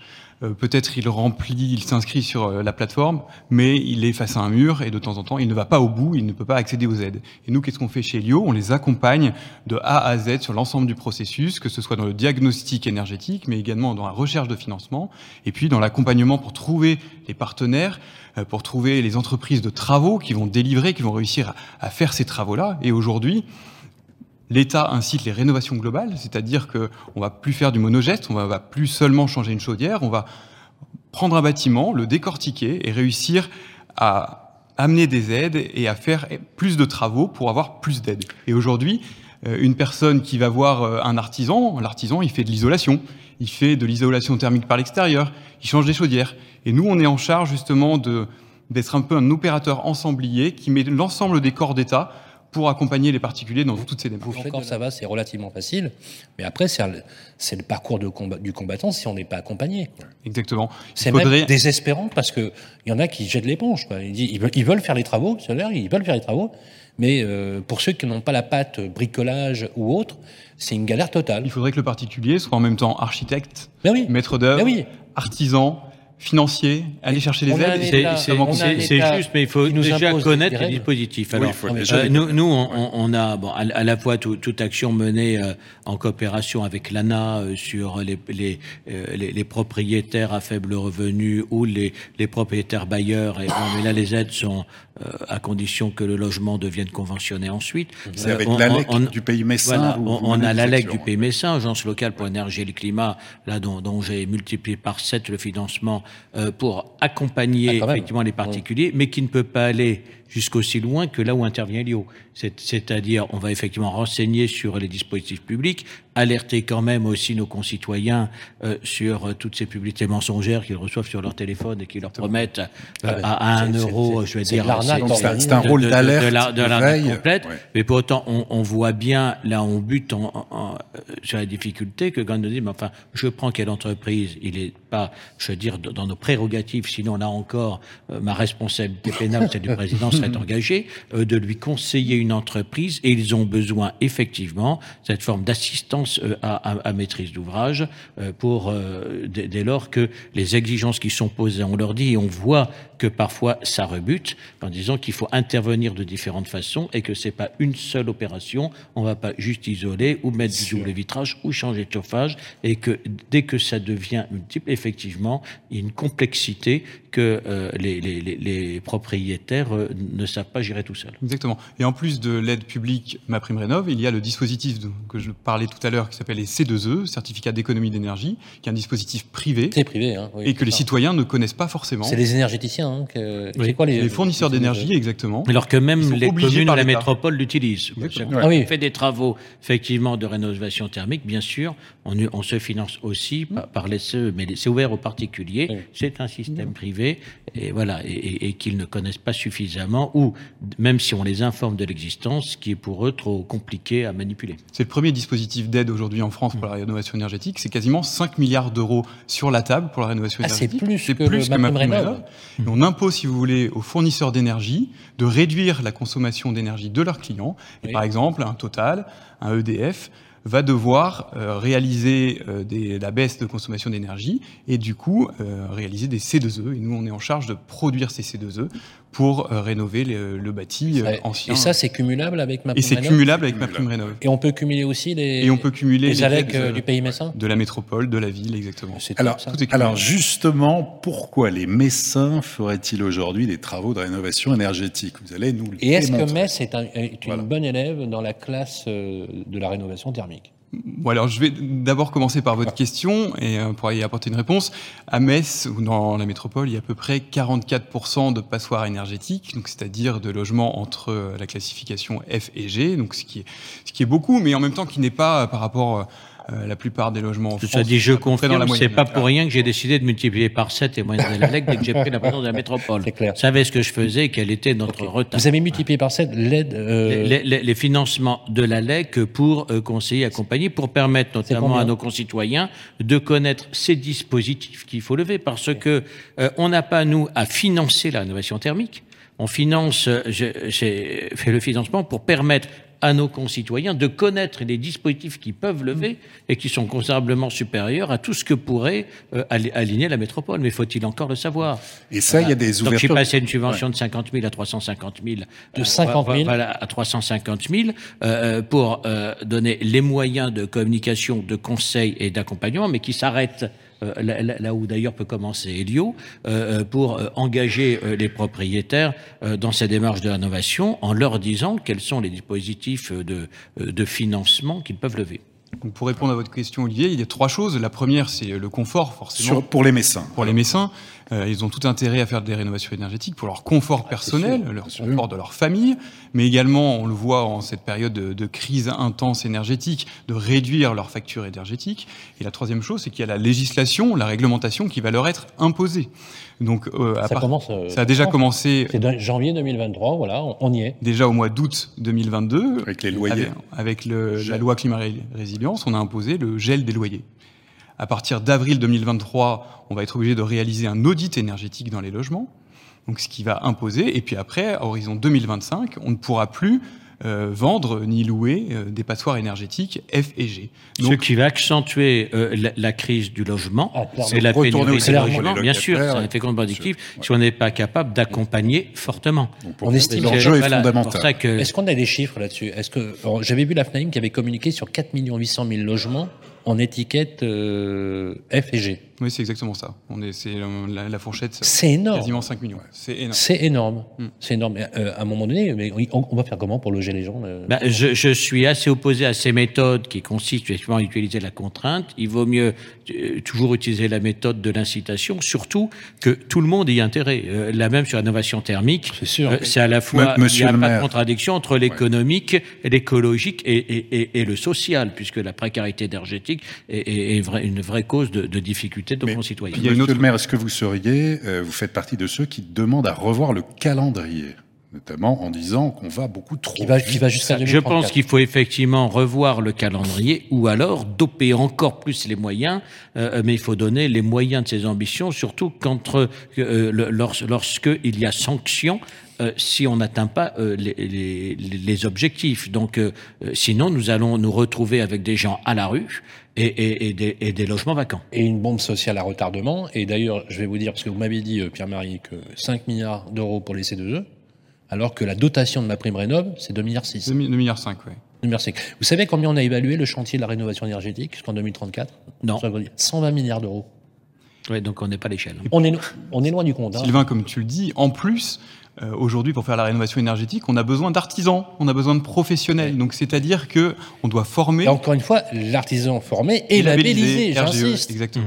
Hein, il faut, il faut s'être fait avoir une fois, vous voyez ce que je veux dire, euh, pour euh, justement comprendre sa douleur. Donc il y a une Hein. tension énorme, il y a une tension énorme sur le- les métiers de l'artisanat et le gouvernement va devoir former avec l'ensemble des, des fédérations, former des artisans pour pouvoir atteindre les objectifs que l'État s'est fixés de rénovation énergétique. Alors, Olivier. Pierre-Marie, des solutions concrètes pour les Messins. Vous avez deux exemples. Ah oui, ça c'est intéressant. Alors on a, on a deux cas particuliers euh, sur lesquels on, on a, on a travaillé. Euh, je prends l'exemple d'un couple avec deux enfants qui serait euh, en un ménage bleu, donc c'est-à-dire un revenu annuel de moins de 30 000 euros, qui aurait un pavillon, une maison, une maison d'Ormez d'à peu près 150 mètres carrés, et qui serait chauffé par un dispositif avec une chaudière au fioul. Ah Beaucoup de logements et beaucoup de foyers en France sont encore chauffés au fioul, donc c'est une, problématique qu'il va falloir euh, résoudre. Et Elio va arriver, va leur dire, bah, écoutez, nous on va, en changeant plusieurs choses dans votre logement, en faisant une rénovation globale, on va passer de l'étiquette F à l'étiquette C, ce qui donnera un gain énergétique d'à peu près 70%, donc ce qui est assez, ce qui est assez important. Et qu'est-ce qu'on va faire en arrivant chez eux? On va installer une chaudière biomasse, on va installer un ballon thermodynamique, on va faire de l'isolation thermique par l'extérieur, donc on va isoler euh, les murs, et isolation des, rampants. Le montant des travaux, 50 640 euros au global. En allant chercher les aides dont je vous parlais, C2E plus ma, plus ma prime rénov, on en déduit 30 352 euros. Donc il y a un reste, à charge à peu près pour un foyer messin qui gagne 30 000 euros et qui fait des travaux de 50 000 euros dans son logement, d'à peu près 20 288 euros. Donc vous allez me dire, mais comment est-ce qu'on fait pour des foyers à revenus modestes? Comment on va financer ce reste à 30 charge 000 euros de gosse, euh, c'est juste pas possible de financer même le reste- le reste à charge. Exactement. Bah, Donc si votre logement, il, est de, il a été construit depuis plus de deux ans, vous avez la possibilité de cumuler, une fois que vous êtes euh, admissible et que vous pouvez avoir et prétendre à ces aides, vous pouvez faire un éco-PTZ qui sera cumulatif au fait d'être euh, ma prime rénov. Et jusqu'à 50 000 euros, vous allez pouvoir avoir un éco-prêt à taux zéro. À taux pouvoir- zéro. À taux zéro pour pouvoir euh, lancer ce projet de Il y a rénovation. plein de gens qui le savent pas, ça. Deuxième exemple. Du, du coup, ça résout la situation des personnes qui ont des foyers aux revenus modestes, parce que M- Monsieur le maire l'a rappelé, c'est eux aussi souvent les plus impactés. Exactement, mais le problème c'est l'incitation et qu'il y ait des acteurs qui soient dans une bonne probité, qui soient capables de bien conseiller. Et là, c'est le problème de déclencher cet acte Bien de sûr. rénovation énergétique. Et c'est là où est la problématique. Et le deuxième exemple. Le deuxième cas, donc on intervient aussi sur l'habitat collectif, donc dans des résidences, des copropriétés. Donc là, on est parti de l'exemple d'une copropriété construite dans les années 70, deux bâtiments d'à peu près une cinquantaine de logements et une surface habitable de 4100 mètres carrés, avec un À, Me- à Metz, hein. à Metz, À Metz, hein. avec un système de chauffage au, au gaz collectif. Et là, on va faire passer euh, l'étiquette de D à C. Vous me direz, c'est pas énorme, mais on va avoir un gain énergétique d'à peu près 55%, ce qui, pour le coup, est assez important. Qu'est-ce qu'on va réaliser comme travaux? On va faire l'isolation des murs par l'extérieur, comme pour le, le résidentiel. On va isoler les toits terrasses, vous en parliez, monsieur, le- monsieur le maire, tout à l'heure, et mettre en place une ventilation hybride. Pour un chantier d'à peu près 970 000 euros, avec les aides MaPrimeRénov' C2E, on obtient un financement d'à peu près 280 390 euros, ce qui fait un reste à charge quand même important, 690 000 euros. Oui. Mais vous avez quasiment un tiers de financement pour une copropriété. Donc là, c'est pareil, les euh, bailleurs, les bailleurs doivent être sensibilisés, les assemblées générales doivent être sensibilisées. Et d'ailleurs, le ministre Olivier Klein, Olivier Klein a décidé euh, de revoir, De revoir ces le- problématiques euh, de, il, il- il de se vote penche, euh, voilà, on va, mod- on va modérer, il se penche sur l'idée de réformer en fait la- les décisions, parce que le, le grand frein euh, de la rénovation du relogement collectif, c'est les décisions à l'Assemblée générale. C'est Euh, une- terrible. Une modification de l'Assemblée. C'est que- l'un de mes principaux points de préoca- principale préoccupation. Nous sommes obligés, alors qu'on n'a normalement pas vocation à le faire, aujourd'hui d'intervenir presque aussi fortement sur des copropriétés que dans le logement social. Euh, donc, et, et ça coûte encore beaucoup plus cher en accompagnement. On rend compte qu'on dépense une somme folle sur l'accompagnement simplement des copropriétés euh, et, et, même au détriment des, des, réels investissements. Ou alors on aura, ces copros, dépensé des centaines de milliers d'euros euh, en accompagnement avant même, je veux dire, les, les, les premiers travaux d'investissement. Euh, C'est un, un, vrai sujet, effectivement, que euh, ces, ces, copropriétés euh, mal gérées, qui se dégradent. C'est très clair. Merci euh, beaucoup, Pierre-Marie Perrin. Applaudissements pour Pierre-Marie Perrin, directeur des affaires publiques chez Helio. Extrêmement intéressant. Les clés de la ville, parlons bien avec le Conseil supérieur du notariat. Bonjour Maître Lombardi. Bonjour Sylvain, bonjour Olivier, bonjour à tous. Voilà, nous bon, sommes très honorés voilà. de vous recevoir sur le plateau Merci. en compagnie du maire François Grosdidier. Question Olivier Marin. Oui, alors afin de décrypter justement l'évolution du marché immobilier à Metz et faire ce tour d'horizon des différents quartiers, comprendre où en sont les prix, les transactions, mais aussi délivrer des, des conseils pratiques, eh bien Maître Lombardi, peut-être tout d'abord en introduction deux chiffres clés. Le premier chiffre clé, c'est 2300 comme 2300 euros, c'est le prix moyen, prix moyen au mètre carré d'un appartement ancien à Metz, avec quand même une hausse de 8% sur un an, ce qui n'est pas négligeable. Deuxième chiffre clé, c'est 285 000, 285 000 euros prix moyen d'une maison de 5 pièces à Metz Métropole, hausse de 11% sur un, un, an, ce qui n'est pas là aussi négligeable. Vous qui, à travers euh, votre étude, signez les actes authentiques de vente, de maisons, d'appartements avec vos confrères, comment se porte ce marché immobilier? À Metz et sur la périphérie Est-ce que vous sentez un ralentissement depuis quelques mois? Alors effectivement, Metz euh, n'échappe pas à la tendance nationale. Euh, je dirais que depuis 2016, euh, la ville, la métropole et la France entière a connu une progression qui n'est pas négligeable. Ça s'expliquait par des taux d'intérêt qui étaient très très bas. On a signé des actes de prêt à des taux inférieurs à 1%, ce qui est quand même historique. Alors euh, ensuite est arrivée la crise euh, sanitaire qui a donné un coup de, de, de, de ralentissement euh, à, au nombre de transactions qui ont été passées. Donc euh, là, effectivement, euh, pendant quelques mois, il s'est pas passé grand-chose. Et puis ensuite, on a connu le boom, si j'ose dire, immobilier, cet effet de rattrapage qui non seulement a vu le nombre de transactions exploser, puisque en 2021, on était quand même à pratiquement 1 200 000 transactions Eh oui. au niveau national, ce qui est exorbitant. D'ailleurs, le Conseil supérieur de notariat a classé cette année d'année hors norme, d'année exceptionnelle et euh, on est encore sur la lancée. En 2021, le nombre de transactions a un petit peu baissé, le volume a un peu baissé, mais pas significativement. Euh, on a accusé une petite chute de, de, de 3 à 5% mais ça reste globalement euh, très très largement. 2022 va être une année exceptionnelle. À 2022 va être une très très bonne année Et aussi. Même au moment où nous, où, même au, au, moment où nous parlons, où l'année s'est achevée, bien évidemment, avec des chiffres aussi exceptionnels, malgré effectivement un dévissement des taux d'intérêt avec une, une hausse Absolument. incroyable, oui. un triplement, voire un quadruplement depuis janvier 2022. Tout à fait. Euh, malgré cela, ça reste quand même une année exceptionnelle. Alors ça reste une année exceptionnelle en termes de volume de transactions, en termes de niveau de prix également, puisque les prix, comme vous l'avez souligné, euh, ont augmenté de manière assez significative. Oui. Euh, alors, bon, il y a une explication très simple. Hein. Euh, le marché de l'immobilier, pour reprendre une expression qui a été employée il n'y a pas très longtemps par Cédric, c'est obéit à, à, la loi de l'offre et de la demande. Hein. Alors, bien évidemment, la demande était énorme. L'offre, c'est-à-dire les produits sur le marché, étaient pas aussi important, ce qui fait que les prix ont explosé et la crise sanitaire a fait que la plupart des gens voulaient tous se reloger soit dans des maisons avec un jardin, soit dans des appartements eh oui. avec une terrasse, ce qui est bien compréhensible d'ailleurs. Hein. Donc, euh, pour répondre plus précisément à votre question, c'est vrai que depuis la rentrée, le mois de septembre, on peut éventuellement assister euh, je dirais pas une baisse des prix, mais plutôt une stagnation des prix. Stabilisation. Voilà, une oui, stabilisation des peut prix. Dire un ralentissement de la hausse. Voilà, ça un ralentissement. Ça s'appelle une décélération.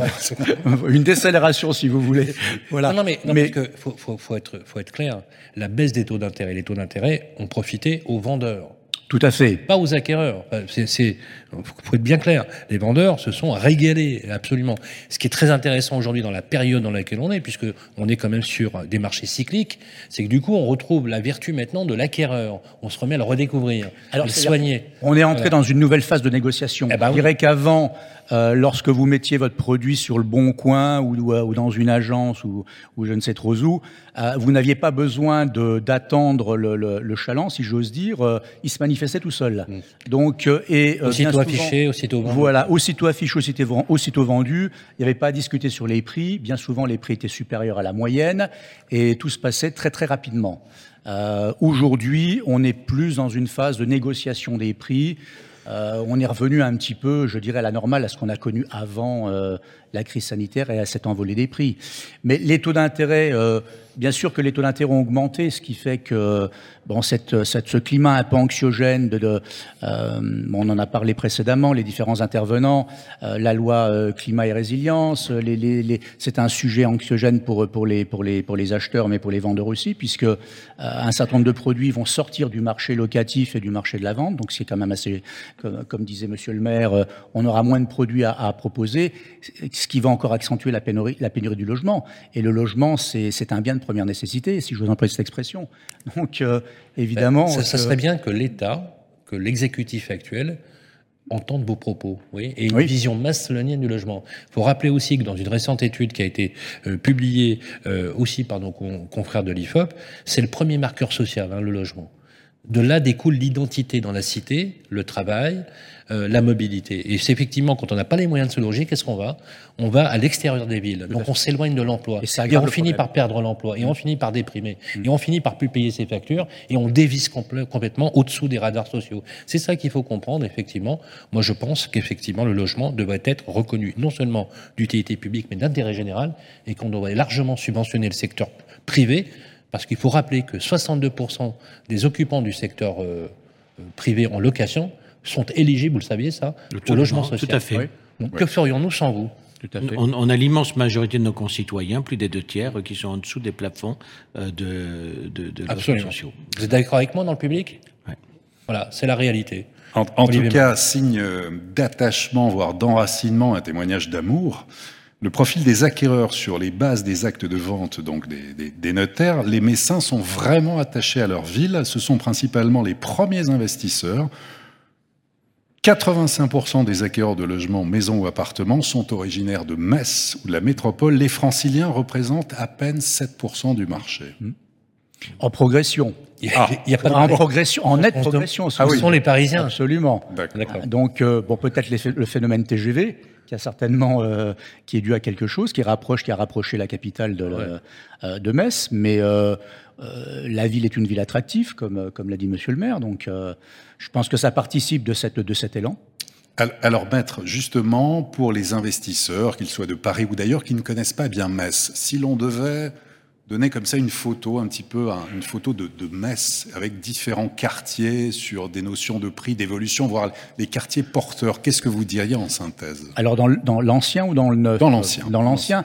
Alors l'ancien, évidemment, le, le, en numéro un, euh, je dirais que le, le, le, le centre-ville de Metz hein, qu'offre quand même une architecture exceptionnelle, une architecture variée, puisque comme on l'a déjà souligné, cette architecture remonte à l'Antiquité, euh, au Moyen Âge et plus récemment l'architecture euh, germanique, hein, qu'on a rejetée pendant un moment, mais qui, qui au jour d'aujourd'hui on, on remet en première, en première ligne. Vous avez également le quartier de la Gare, qui est un quartier, le quartier impérial, qui est un quartier magnifique, avec des, des appartements euh, avec des plafonds à 3,50 m, avec des parquets, des moulures, des cheminées, enfin toutes des prestations qui sont un petit peu hors normes. Mais là, on est au-delà des 2300 euros par Ah là, on est au-delà des 2300 Donc, euros. On est, on est, autour de combien, là? Ah bah là, euh, il nous est arrivé de vendre des appartements euh, à plus de 800, 850 000 euros pour des appartements de, de, de 250, 300 mètres carrés. Donc on est largement au-dessus des fourchettes. Mais ça s'explique par les prestations aussi, par le cœur de, par le centre-ville de Metz qui, euh, qui, qui, a un patrimoine architectural exceptionnel. Très bien. D'autres secteurs, les secteurs porteurs, ceux qui vont euh, se bon. développer ou... bah, Qui se développent. On a évidemment le quartier euh, de l'amphithéâtre, hein, bien évidemment avec le, le, le centre Pompidou.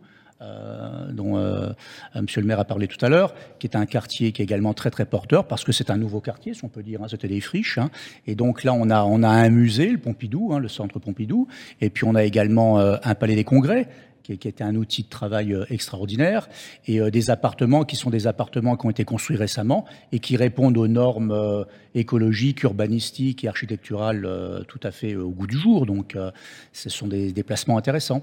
Et en dehors de Metz, si on sort de l'intramuros ah bah vous avez le choix. On a, des, on a beaucoup, beaucoup de communes euh, qui offrent, euh, qui sont. Alors, ce qui est bien à Metz, comme vous l'aviez dit précédemment, c'est que on peut être un petit peu éloigné de Metz, mais tout en étant en portée de, de, euh, main de Metz et, se croire à la campagne. C'est un peu l'avantage de, de, notre, de notre région. Et donc, vous avez des, des bourgs euh, alentour de Metz qui ont des, un passé historique également très riche au plan architectural et sur lesquels vous pouvez acheter des maisons euh, ou des appartements à des prix, euh, je dirais, encore raisonnables. Très bien. Une, une chose peut-être en cette période justement à la fois d'incertitude économique et énergétique, on l'évoquait, en quoi faut-il être particulièrement attentif aujourd'hui quand on veut acheter ou vendre un bien immobilier? Ici à Metz. Alors à Metz, euh, à Metz et également dans, dans toutes les villes, je dirais qu'effectivement la première chose aujourd'hui peut-être auquel les gens vont être sensibilisés, c'est la facture énergétique. Euh, alors cette facture énergétique-là, il ne faut pas la vivre comme un, comme un, comme un supplice. Euh, la loi est vertueuse, mais comme vous l'aviez dit précédemment, je pense que ce qui ne va pas, c'est le calendrier. Euh, je pense qu'on va à marche forcée et qu'il faudrait revoir puisque de toute façon, techniquement, ça ne sera pas possible de, ce calendrier. C'est même pas possible de sanctionner. Voilà. 31% des propriétaires en janvier 2023 continueront à louer malgré l'interdiction. Absolument, j'en suis persuadé. 31%, source FNIM, publié il y a trois mois, exactement. Donc c'est juste pas possible. Par contre, on est tous d'accord, monsieur le maire, on est tous d'accord ici présents, que l'urgence environnementale, on l'a tous on en a tous conscience. Oui. Juste qu'à un moment donné, on n'ait pas des vents contraires ou des injonctions contraires. je ne sais pas si c'est très politique de le dire quand même, mais vous l'avez d'ailleurs euh, absolument euh, défini. Je pense que par l'incitation et l'encouragement, mais, on a parfois de, vraies injonctions contradictoires parce que c'est magnifique à Metz, on, est en secteur sauvegardé, donc on a forcément les injonctions de l'architecte des bâtiments de France. Eh mais cela dit, il faut que ce soit dans le dialogue pour que ce soit compatible avec les objectifs énergétiques. Autrement, il y a même des appartements euh, qui ne pourraient pas être rénovés. Parce qu'il n'y a pas de réno par l'extérieur. Euh, euh, parce qu'il n'y aurait pas d'agrément par l'ABF, alors eh, même qu'il serait décidé à le faire. Donc c'est des vrais sujets, alors qui se règlent pas par le dialogue, par le pragmatisme. Voilà sans, sans euh, euh, dire sans, sans attitude doctrinaire ou sans arrogance technocratique qui fixe des objectifs sans s'intéresser aux difficultés d'application. Je trouve que c'est plutôt bien synthétisé. Un grand merci à vous, Maître Lombardi. Merci. Applaudissements pour Maître Lombardi. Les clés de la ville, parlons territoire, avec Arkea Banque, entreprise et institutionnelle. Notre dernière séquence avec vous, Jean-François Prévost. Bonjour. Bonjour Sylvain, bonjour à tous. Comment ça va Jean-François? Ça va très bien. Alors moi je vous connais bien, vous êtes un grand monsieur de l'immobilier, vous dirigez un groupe qui s'appelle Quadral. Euh, alors on s'était dit Jean-François, euh, en présence de monsieur le maire, c'est d'essayer d'avoir une, une, vision avec euh, effectivement euh, euh, nos amis d'Arkea extrêmement pragmatique du territoire. Vous croyez dans les territoires, vous avez un fort déploiement dans ce territoire que vous aimez particulièrement. la première question que je voudrais vous poser pour être très pratique, de la même façon que j'ai posé la question d'ailleurs à votre confrère de Nexity, quelle est l'opération un peu totémique euh, sur laquelle actuellement votre groupe s'est penché sur le bassin lorrain? Alors nous, effectivement, chez Vol et Quadral, on est sur toute la France, mais notre siège, il est ici. On est très attaché à la, à la région et à la ville de Metz. Et on travaille autant en résidentiel que en, en tertiaire. vous êtes sur toutes les classes d'actifs, hein, si on, alors, peut dire. non, la logistique, j'y connais rien, par exemple. Mais enfin, on, fait un certain nombre de choses. bureau, Typiquement bureau, euh, Société Générale, rue Serpenoise à Metz. On est trois investisseurs. Alors on est un des trois. On est très fiers de cette opération-là. C'est un bâtiment qui est vide depuis euh, deux ans et demi, euh, dans lequel on va faire une restructuration complète et on va remettre des locataires avec un aspect euh, qui va être très ouvert sur la ville, à un endroit de la rue Serpenoise où il y a un projet urbain qui se fait jour avec à la fois des sculptures, des bancs, de la végétalisation, donc des choses qui vont faire que les gens vont s'asseoir devant, vont regarder ce beau bâtiment, ils vont peut-être aller voir les occupants de ce bâtiment pour aller faire des affaires avec, donc ça c'est formidable. en fait, c'est la preuve, monsieur le maire, qu'un bâtiment peut avoir une seconde vie, peut être réhabilité. Et c'est intéressant cette vision de Une deuxième, une troisième. Regardez, vous avez montré les images de, de, l'arsenal, l'ancien arsenal militaire qui est, qui est une des plus belles euh, salles de concert du monde avec une acoustique excellente, réalisée par Ricardo Bofill. Voilà, dans- dans- quand, je porte cette appréciation, c'est Rostropovitch qui l'a porté lui-même. Oui, c'est Voilà, donc et, et, et dans un ancien arsenal militaire. Donc cette seconde ou cette troisième vie des bâtiments, quoi, c'est, c'est offre donc euh, ce qui nous permet de de, de, de bâtir l'avenir sans raser, je veux dire le, le passé. Bien sûr. Et c'est ce que vous avez fait hein, dans cette. euh, dans Alors ce c'est ce qu'on c'est ce qu'on Que vous avez contribue fait. à faire, Alors. qu'on n'est pas tout seul. Et puis euh, dans le domaine euh, résidentiel, euh, puisque le maire parlait des friches militaires, mais aussi euh, d'autres types de friches, ben, hospitalières par exemple, sur l'hôpital Sainte-Blandine, notre notre filiale d'Evel, Evel Promotion, va contribuer avec une quarantaine de logements à, faire revivre un site anciennement hospi- hospitalier qui appartenait à, à des sœurs, euh, pour y faire du logement euh, neuf, restructuré et abordable. Alors justement, euh, tout à l'heure, euh, quand on a préparé cette séquence avec vous, je, vous ai posé la question, comme j'ai posé d'ailleurs à vos confrères, sur les, quartiers, on va dire bankable, hein, c'est-à-dire les quartiers qui sont en émergence, qui sont en, en développement. Euh, vous avez une vision très intéressante. C'est intéressant parce que on a évoqué avec vous les quartiers-gares qui ont souvent été délaissés par le passé et qui redeviennent effectivement de très belles alternatives.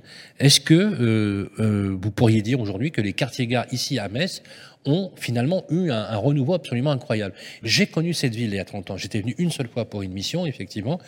Euh, je vous le dis, je suis très vite reparti hein, entre nous, mais ça m'avait foutu le bourdon. Et quand j'arrive maintenant là, en redécouvrant grâce à Cédric Labo cette ville, elle est devenue super agréable ce quartier-gare. Effectivement, le- c'est bien de se repentir déjà. Et puis, euh, effectivement, le quartier gare, il, est- superbe. Quand on arrive, on a effectivement toute l'opération qui a été fait- faite par la Banque Populaire, qui, qui prend quasiment un quartier, qui est une opération de plusieurs dizaines de millions d'euros et qui est superbe. Alors, on a le petit siège plus modestement de, des vols, de Quadral. On a André Heinz, qui est un opérateur immobilier local qui a fait aussi de belles choses. On a l'immeuble Cristal qui est en train de se réinventer. On a plein de bâtiments comme ça emblématiques qui se sont réinventés. Un certain nombre de commerçants qui ont créé des concepts plutôt euh, au goût du jour. Je pense euh, à un café qui s'appelle Le Fox, que les Messins connaissent bien, euh, qui, euh, qui permet aussi à, à ce quartier d'avoir de l'identité, un côté sympathique, attachant, avec effectivement les pierres de Jaumont qui nous regardent à chaque fois, à chaque coin de rue, et qui donnent envie de s'y sentir bien. Nous, nos deux sièges de Evel et de Quadral sont dans ce quartier-là, donc j'adore ce quartier. Dans l'autre, dans un autre style de quartier, on a le quartier des Allemands. Puisqu'on a parlé de la porte des Allemands, il y a le quartier des Allemands qui est juste devant. Qui est Outreseil, qui donc pas fait par les Allemands, voilà, Voilà, exactement. qui est un quartier plutôt euh, voilà médiéval, vieux, architecture française. Vous êtes plus précis que moi, vous avez raison. Et effectivement, ce quartier-là, c'est un peu le quartier euh, euh, mal aimé depuis de nombreuses années. Et puis, bah, depuis un certain nombre d'années, il y a des opérations de Malraux qui ont eu lieu, qui ont bien restructuré. Il y a quelques opérateurs importants à Metz qui ont fait des belles opérations. Il y a également des projets euh, qui sont actuellement en cours euh, sur ce quartier. Et qui, que- s'inscrivent. l'ob- L'ambition, c'est d'en faire un quartier vraiment d'arrêt d'histoire dédié à l'artisanat d'art. Il reste quelques artisans, et voilà. Et donc, il y a une vaste ambition euh, municipale qui rejoignent bien sûr les initiatives. Ça revitalise le quartier. hein. Mais en fait, euh, moi, à titre très concret, euh, dans nos agences, on Ouais. voit que les prix immobiliers dans ce quartier-là, ils montent fortement. Et ils montent pas uniquement parce que c'est le c'est le bon moment, ils montent parce que le quartier, il monte lui-même, parce que c'est un quartier qui devient beaucoup plus attractif. Puis après, on a des quartiers, euh, pour aller vite, qui sont euh, très stables, mais c'est globalement au niveau immobilier une ville qui, euh, dans les crises, connaît juste des stagnations, mais très peu de régression. On est plutôt sur une grande stabilité.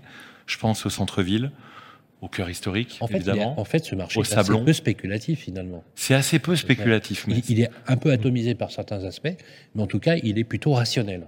Si je- il est si très rationnel et il ne chute quasiment euh, jamais.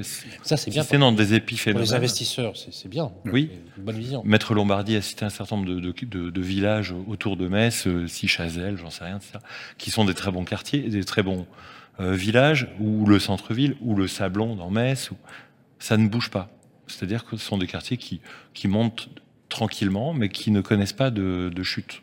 Dernier point, euh, vous avez une particularité chez Quadral, c'est euh, effectivement, je vous avais demandé pour la primo-accession, est-ce que euh, on- vous arrivez, est-ce qu'on a des, alors vous connaissez les chiffres comme moi, est-ce que vous savez, Monsieur le Maire, combien d'années on a pris dans les 15 dernières années pour arriver à la propriété.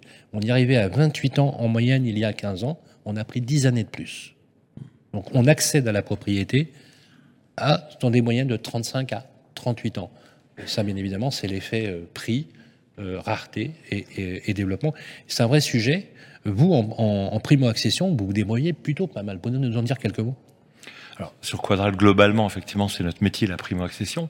Si je parle du marché de, de Metz, il me semble que le marché de l'ancien se prête encore. Vous m'avez cité une opération hein, tout à l'heure. J'ai relevé des, des, prix. Je crois que j'étais à 1200 euros. C'est bien ça hein, Oui, en fait. On peut en parler de ça? Il nous arrive. Alors oui, j'avais un exemple. Euh, il se trouve qu'il y a 15 jours, on vendait à 1200 euros du mètre carré. Donc ça existe. Hein, à Devant les Ponts, qui est un quartier euh, tout à fait correct de, de, Metz. 70 mètres carrés à des primo-accédants. Et donc, euh, dans ces conditions-là, il est possible d'accéder à la propriété. La réalité du marché, elle est pas là. Il est plutôt autour de 2300 euros du mètre carré en moyenne. Ce chiffre-là, il a été évoqué, je le rejoins. Et puis, on a aussi de l'immobilier ancien rénové. Là, j'ai en tête un appartement qui est en vente euh, à la Vaquinière, qui est un des très beaux quartiers de Metz. C'est un peu l'avenue Montaigne de, Metz, c'est ça? Ouais, c'est ça. On est allé, on a fait. Sans les magasins. absolument. Sans les magasins de luxe. C'est comme l'avenue Montaigne. C'est des hôtels particuliers. Il y, a, très peu d'immeubles collectifs. Hein, dans... Et là, on est euh, sur un bel appartement rénové dans un très bel immeuble, 72 euh, mètres carrés, de chambres, 214 euh, 000 euros. On a 3 000 euros du mètre carré. 214 000 euros. Et donc, c'est pas non plus incroyable neuf, effectivement, entre 3 500 et 5 500. On, est, sur des prix plus élevés. On est déformé à Paris. on a relevé il n'y a pas longtemps, donc, quand on a fait un billet sur BFM, mmh. un appartement qu'on a vendu rue de l'Odéon à Paris, 35 000 euros du mètre. Voilà, avec beaucoup de travaux. il faut venir à On est déformé, ouais. Et alors, j'avais une question à vous poser euh, très rapide sur les prix à la location. Euh, c'est attractif euh, au niveau des prix de la location au mètre carré? Ça oscille entre. On a un problème de rareté des locations sur les petites surfaces. Donc sur les petites surfaces, on est rapidement à 20 ou 25 euros du mètre carré. Sur le centre-ville, sur le centre-gare. L'attractivité à Metz au niveau locatif, c'est véritablement la gare. Euh, plus on s'éloigne et plus on grandit en surface, plus on va retrouver quelque chose comme 10 à 13 euros du mètre carré.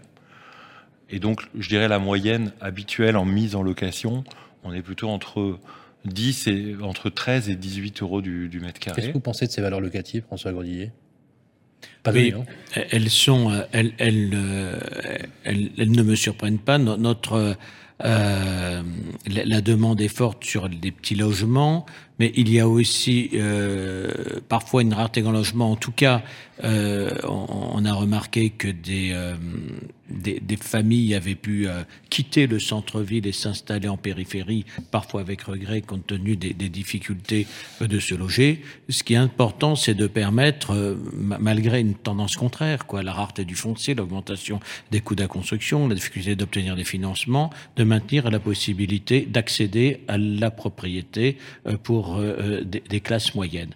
Et donc, euh, ce que fait Quadral, c'est d'ailleurs, on a, on, a rediscuté de l'opération Sainte-Blandine, donc la reconversion d'un hôpital en, plein centre-ville je craignais mal parti, euh, orienté ou sur l'investissement locatif ou sur le logement social sans intermédiaire. On a retravaillé ensemble le dossier justement pour développer, je veux dire, une forte offre d'accession euh, abordable. Et, c'est sur lequel nous travaillons. C'est aussi la raison pour laquelle, euh, lorsque on, met voilà, on attribue des droits à construire sur nos actes, on est très souvent en deçà du vrai prix de revient. Donc c'est quand même une forme d'aide de la collectivité euh, à la promotion immobilière, mais en posant nos exigences, et on sera, euh, ça dépend selon les secteurs, mais de l'ordre de 450 euros quand on est sur l'investissement locatif, mais à 300, 320 euros euh, pour l'accession abordable, avec des moyens pas évidents de contrôle derrière de, voilà, de, de, de, la destination finale,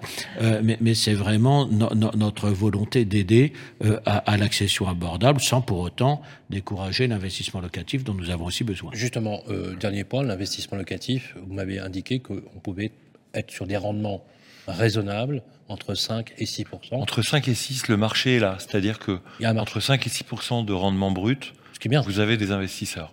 Au-delà, c'est évidemment c'est le paradis, mais souvent ça, cache un immeuble qui a besoin de, lourds travaux. Bien sûr. Et en deçà, c'est un petit peu trop court. Il n'y a plus personne qui y va, surtout dans le contexte de remontée des taux. C'est très clair. Applaudissements pour Jean-François Prévost. Vous restez avec nous. Restez là. Jean-François Prévost. Voilà. Il est temps, bien, bien sûr, de nous quitter pour cette émission. Je vous remercie à toutes et à tous. Euh, un grand merci à, à vous, euh, François Grodidier, maire euh, de Metz et président de l'Eurométropole de Metz. Merci également à toutes vos équipes qui nous ont accueillis. Euh, merci à vous, vraiment. Vous avez été superbe. Merci à toutes les équipes du, Figaro, merci euh, aux équipes de Radio Imo, Alexandre, Lorenzo, toutes les équipes, Karine, euh, Laetitia, qui sont à Paris, qui produisent euh, l'émission. Et on va se retrouver le mois prochain et nous serons à Amiens. Et nous serons à Amiens. On va démarrer l'année 2023 à Amiens. On sera à Amiens le 19 janvier. Et puis nous serons au Havre, à Tours, à Lorient, à Nîmes, Angers et on finira ce Tour de France avec Annemasse au mois de juillet prochain. Merci en tout cas à toutes et à tous. Un mot de conclusion, monsieur le maire, la parole est à vous. Écoutez, merci euh, d'être venu et vous serez toujours les bienvenus à Metz, vous personnellement, mais aussi euh, tous ceux qui voudraient habiter cette ville formidable de Metz ou tous ceux qui souhaitent y investir. C'est un, sera toujours un investissement à bon escient dans une ville parmi les plus belles d'Europe et, et, qui est effectivement stable, quoi, qui repose sur des vrais fondamentaux, pas sur la spéculation. Sous vos applaudissements. Merci.